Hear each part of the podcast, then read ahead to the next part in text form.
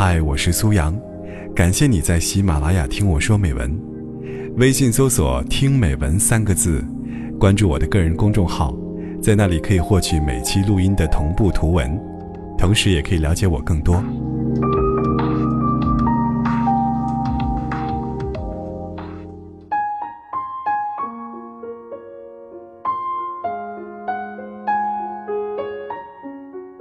朋友前阵子爱上了一个好看的混蛋，两个人天雷勾地火的谈了一场，惨烈分手。他讲起男生的劣行，哎，跟小说里的情场反派不相上下了。在跟他谈恋爱期间，保持跟手机里的好几个异性朋友的暧昧关系，节日互发五二零红包，甚至是可以脱口喊“老公晚安”的亲密。我朋友捉奸捉累了，他跟他摊牌吵。用最难看的话挑他的刺，可我朋友是全心全力的在爱，想把他所得到的最好都捧出来奉献。他还戏称跟他谈恋爱，像自己多出了个儿子，处处宽宥他的任性，在学业上、生活上无微不至的照料。最后他得到了什么呢？得到了男生的一句：“你只是满足你的付出欲吧。”你怎么不问我接不接受呢？你也挺自私的。所以后来这位朋友跟我感叹：“真心有什么用啊？爱得多的人，敞开肚皮任君宰割的人，才最吃力不讨好。其实最诚恳的人，最容易在爱里落伤。认识过很多为情所困的人，最佩服可以迅速脱身，重新跟新的人相爱的姑娘，因为绝大多数傻姑娘。”都还要在被玩弄和欺骗的泥沼里，再绝望的陷一会儿，再跟这个付出收获不对等的世界，私心的对峙一会儿。但我觉得，落伤不可怕，可怕的是对爱失去信心，从此对人世间种种美却不可控的感情，都带上防备，冷眼旁观。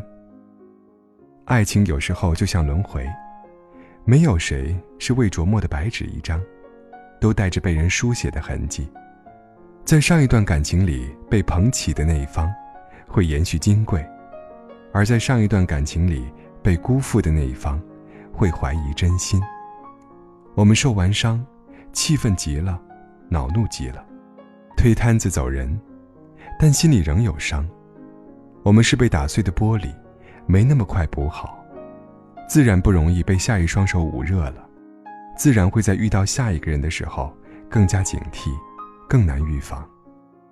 朋友养猫，说曾经捡到过一只被主人丢在路边的小白猫，刚领回家里的时候，猫咪不愿吃不愿喝，还总是挠人，是要在很久很久以后才重新接受了它的驯养，才会心无城府的在它怀里眯着眼睛打盹儿。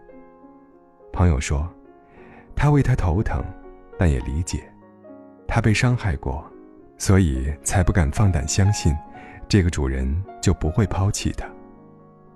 这世界上最难修复的，是信任，所以我最心疼所有被辜负的姑娘。不是他们被辜负这件事本身，而是怕他们就此也把自己的未来一笔打消，他们再也不信了。